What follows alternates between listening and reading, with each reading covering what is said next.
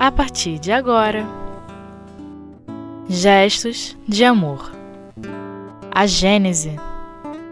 Os seis dias, com Saulo Monteiro.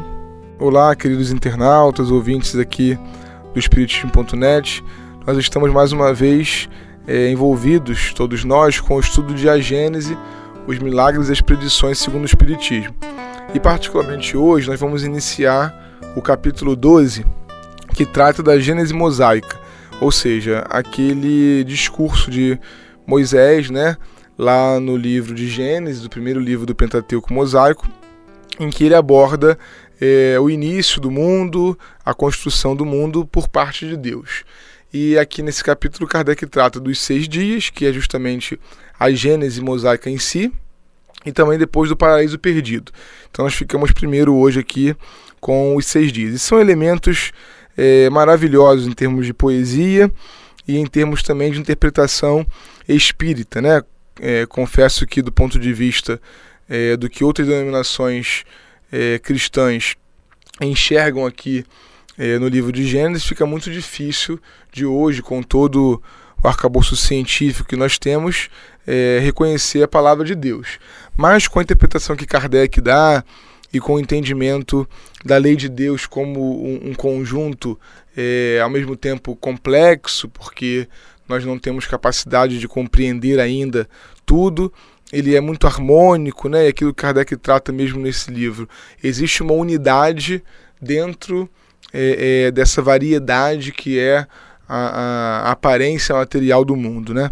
Então, no início, não só aqui do capítulo 12 de Kardec, como lá também no livro de Moisés, está escrito: No começo, Deus criou o céu e a terra.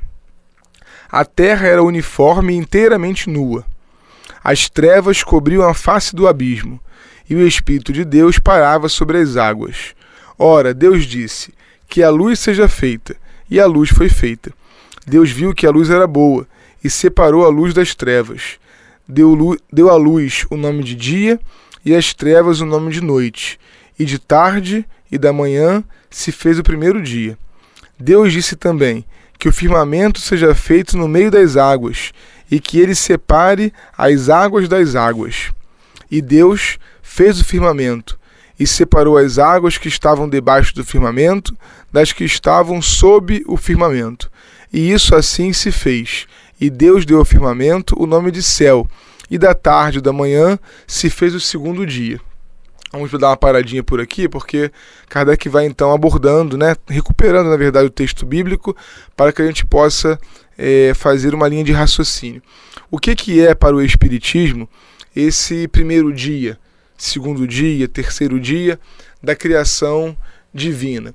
Com certeza são grandes períodos, períodos às vezes seculares, milenares, em que os elementos geológicos, físico-químicos, né, foram se é, é, arrumando para que a possibilidade da vida fosse real. Primeira informação espírita que precisamos incluir aqui nesse entendimento e que na verdade é trazida inicialmente por Leon Denis lá em Cristianismo e Espiritismo e depois de maneira até um pouco mais é, descritiva por Emmanuel quando ele fala em A Caminho da Luz, né, sobre o início do planeta. Boa parte do que aqui entendemos como Deus fez, Deus disse, Deus criou, Deus formou, é o Senhor Jesus. Né? Jesus, essa é a revelação, governador do planeta. Qual a dimensão disso?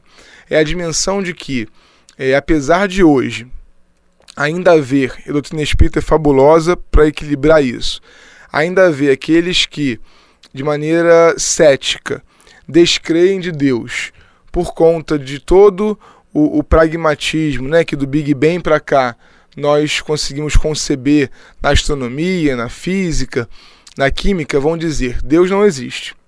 É, a, a ciência prova que o universo se fez, né? E ele se auto é, é, ele se auto mantém, né? Uma gestão é, é, autônoma do universo. E há aqueles que, interpretando muito a pé da letra, isso que estamos estudando hoje, vão dizer: Deus criou. Deus criou a partir da sua palavra, da sua vontade, da sua força. E a doutrina espírita, sem querer deixar de aceitar, porque seria um absurdo, né? Aquilo que a ciência já mostrou, também não pode deixar de entender que há uma parcela, vejam se vocês vão compreender o que eu estou querendo dizer, mais do que as palavras que eu estou dizendo. Há uma parcela de criacionismo no entendimento espírita da natureza. Porque, por mais que não tenha sido deste jeito aqui, ou seja, são imagens, é claro que Deus não fez em um dia dessa contabilidade um período de manhã, tarde e noite, na verdade manhã e tarde porque ele não usou a noite, né? É, pela descrição de Moisés, é, é, nada. Em um dia não se faz nada porque seja quem for, mesmo que Deus fosse é, é o autor direto e é claro que ele é o autor, mas entendendo Jesus como governador, a gente vai aquela compreensão do Senhor como o co-criador, como aquele que vai em plano maior executar as tarefas de Deus, e fica muito claro isso lá em A Caminho da Luz. Então, pois bem, é, há um criacionismo no sentido de que uma vontade exterior ao universo, aquela partícula que explodiu primeiro, é, realizou o trabalho, ou pelo menos possibilitou que aquilo acontecesse. Seria, né, e com todo respeito, é, me parece que ou por ignorância ou por orgulho, nenhum outro motivo, é, alguém pode dizer que a harmonia da natureza, a harmonia da criação universal, ela pode ser fruto do acaso. Né? Um acaso inteligente como esse, é, é preciso que a ciência explique o que ela está chamando de acaso inteligente, porque nós não conhecemos um exemplo para conseguirmos compreender um acaso inteligente. Então não pode ser por acaso. Tem que ter uma força originadora disso. E essa força que deu a origem ao universo é o pensamento divino através da ação efetiva do Senhor Jesus. Então, quando João fala, por exemplo, não me lembro agora o capítulo do seu evangelho, mas ele fala: é, Antes que o mundo fosse, eu já era eu ou seja, uma afirmação de Jesus, anotada por João, que se nós compreendemos com o olhar espírita, vai explicando isso que estamos conversando aqui hoje. Provavelmente, e aí a interpretação pessoal, interpretação espírita, mas pessoal minha, provavelmente o Fiat Lux, a, a expressão da Bíblia, né, faça-se a luz, foi dita por Jesus, pela força, pela capacidade de criação, por, por essa união perfeita com o pensamento de Deus, que aqui na nossa casa planetária, que aqui na Via Láctea, na verdade, são de responsabilidade deste Espírito, que é o Senhor Jesus. Então, reconhecer isso é conseguir perceber como que a gente está bem cuidado, como que a gente está bem tratado e como que milhares de anos, como que às vezes milhões de anos foram necessários para que um dia da Gênese mosaica se passasse, para que dois dias se concluíssem. em cada período desse, e isso nós entendemos de maneira bastante perfeita com a ciência, se vamos ver a criação do planeta, do ponto de vista geológico, por exemplo, Kardec mostra aqui para gente, né, no esboço geológico, é, é, durante milhões de anos os elementos foram preparados para que nós pudéssemos hoje é, é, nos manter vivos né, nas coisas mais é, é, sutis, como por exemplo a formação da nossa atmosfera, ela também tem uma origem é, é, bastante grande no subsolo da Terra. Alguns elementos que estão presentes hoje na atmosfera que nós inclusive utilizamos, né? É, não diretamente, mas às vezes através, por exemplo, de outros metabolismos, como o que a árvore faz com é, é, o dióxido de carbono e o oxigênio no solo, através da degradação das rochas que vieram do subsolo também. Nós precisamos dos macronutrientes, nitrogênio, fósforo. Isso não aconteceu em um dia, nem em algumas horas, mas durante períodos enormes, durante muitos éons, em que nós entendemos aos poucos, hoje entendemos já, que aos poucos a Terra foi se amadurecendo para a vida. Para a nossa vida humana só? Claro que não. Toda a vida vegetal, toda a vida animal e a vida humana também, né, nessa bifurcação da vida animal aí, elas só são possíveis graças a esses períodos que foram muito bem marcados aqui. Então a gente entende nesse primeiro momento é, a possibilidade ou a generosidade né, imensa dos bons espíritos, dentre eles principalmente no nosso caso Jesus, que foi arrumando a casa para a nossa habitação. É o que Moisés está querendo nos mostrar e que nós enxergamos se conseguirmos tirar o espírito da letra né, e adentrar aí na imagem que ele quer nos passar. A gente já volta para continuar depois do nosso intervalo.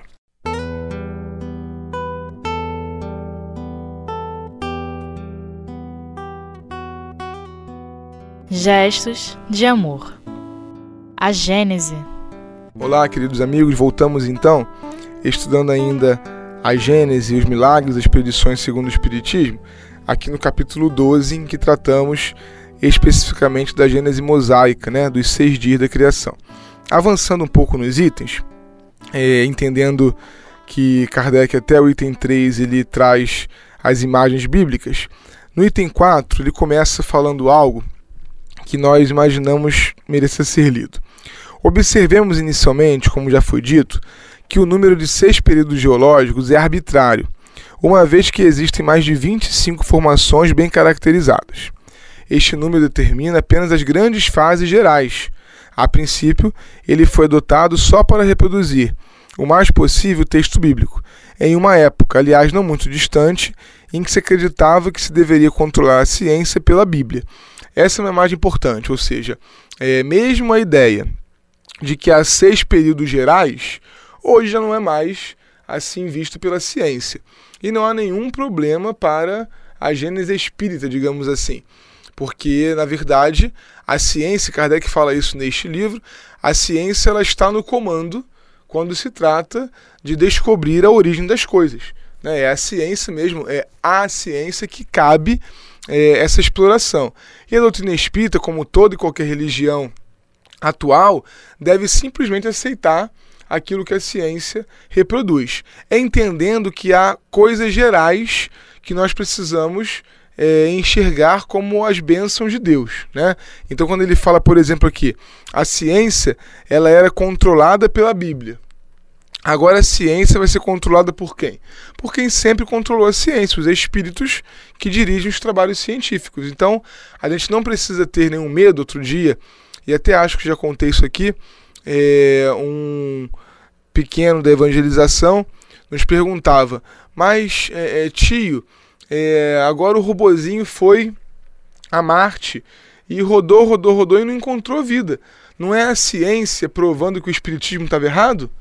Porque a doutrina espírita diz que há a pluralidade dos mundos, que não pode ter um cantinho do universo é, é, sem motivo, criado só para brilhar é, é, no céu. Então o robozinho foi lá, não encontrou vida, mas que tipo de vida? Foi o que conversamos com ele na época.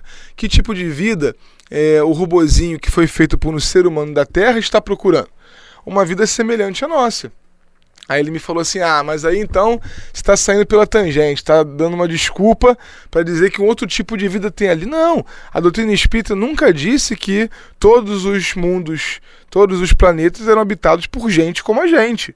Né? Ao contrário, não é possível essa conta, porque se tudo é progresso e os mundos vão oferecendo condições as mais diversas para que nós possamos progredir, a circunstância que hoje se encontra na Terra, ela existe nos planetas? Com certeza existe, mas não tem muita utilidade, por exemplo, é, é, em vários planetas dessa Via Láctea aqui, dessa galáxia, serem de provas e expiações. Aliás, na revista Espírita, é, se eu não me engano, é, Bernardin, ele fala isso, que é, é comum que dentro de uma galáxia estejam representados os mais diversos níveis de evolução do planeta. Então aqui dentro, provavelmente a gente não vai encontrar um outro assim. Mas fora desse pedacinho de universo que é, é, é, o nosso sistema solar aqui, com certeza encontraremos. Então a doutrina espírita ela não ela não tem a pretensão de controlar a ciência, nem pela Bíblia, nem por nenhum outro livro é, é, religioso. A ciência se autorregula.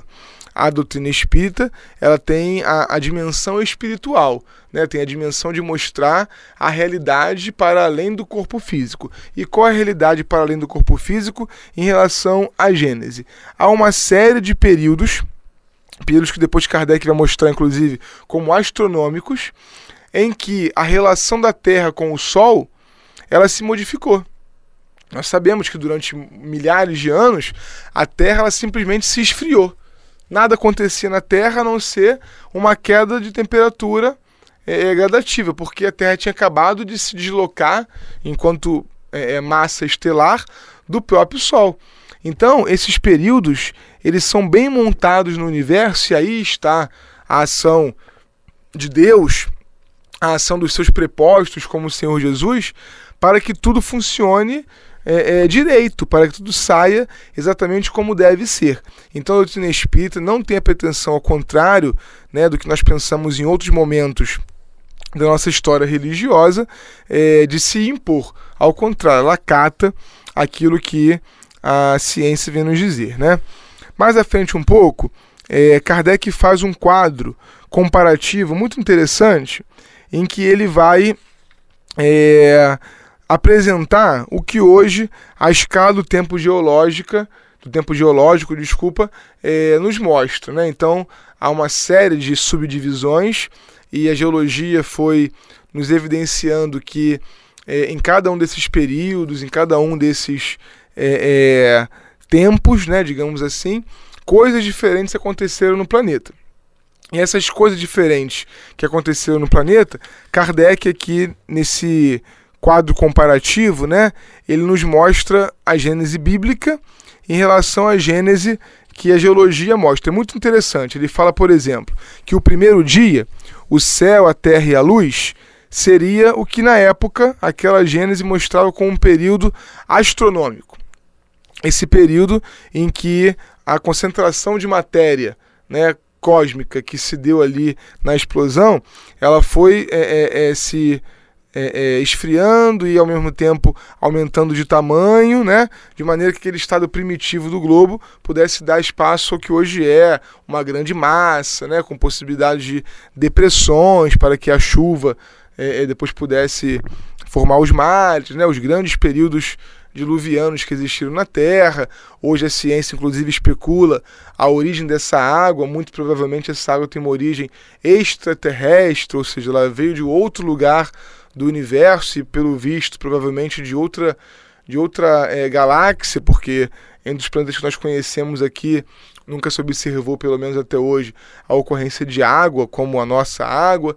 Então, é, esse primeiro dia da criação seria o que a ciência chamava de período astronômico e que hoje na tabela do tempo geológico, a gente vai ver como um momento em que pouca coisa aconteceu, que era a acomodação mesmo dos elementos. Depois do segundo dia, que é o firmamento, a separação das águas, né? É, é, aquela leitura que nós fizemos do céu saindo da água, seria o período primário, em que a Terra ela se endurecia, em que formava as camadas graníticas, graníticas, em que a atmosfera ainda era ardente, era impenetrável aos raios do Sol, ou seja, a capa de ozônio de outros vários gases impediam a chegada do Sol na superfície, por isso a vida era impossível. E depois ele segue transição, secundário, terciário, quaternário, inclusive com nomes que já são mais próximos da nossa gênese de hoje, né? E da tabela do tempo geológico. Aí no item 6, Kardec fala algo essencial para gente. É... Um primeiro fato que ressalta desse quadro é que a obra de cada um dos seis dias não corresponde de maneira rigorosa, como muitos supõem, a cada um dos períodos geológicos. A concordância mais notável é a, do, é a da sucessão dos seres orgânicos, que é quase a mesma, e a do aparecimento do homem em último lugar. Ora, isto é um fato importante, para a gente ver que a imagem é outra, mas as coisas gerais que aconteceram nesse período, mesmo a Gênese de Moisés deu conta. Ou seja, primeiro apareceram vegetais, depois os animais, depois o homem. Ele não chega a relatar os micro-organismos, a ciência inseriu isso hoje, lá né, em momentos em que fica difícil dizer se é ainda um reino, se é o outro, né? Lá no Monera, que tem aquela distinção, o protista, difícil de enxergar. Então, essas classificações, que são nomenclaturas, elas vieram mudando. Mas desde o início dos tempos, nós temos é, um controle por parte dos espíritos e uma tentativa de revelar aos homens esses fatos é, tidos como sobrenaturais, mas que não são, né? Também não há coincidência, para encerrar, é, com a ordem numérica dos períodos, mas com o fato, na passagem, que é dito no terceiro dia: as águas que estão debaixo do céu se reuniram num só lugar, e que apareceu o elemento árido. É a expressão que ocorreu no terciário, quando os levantamentos da crosta sólida descobriram os continentes e expulsaram as águas, que formaram os mares. É aquele movimento das placas tectônicas, né?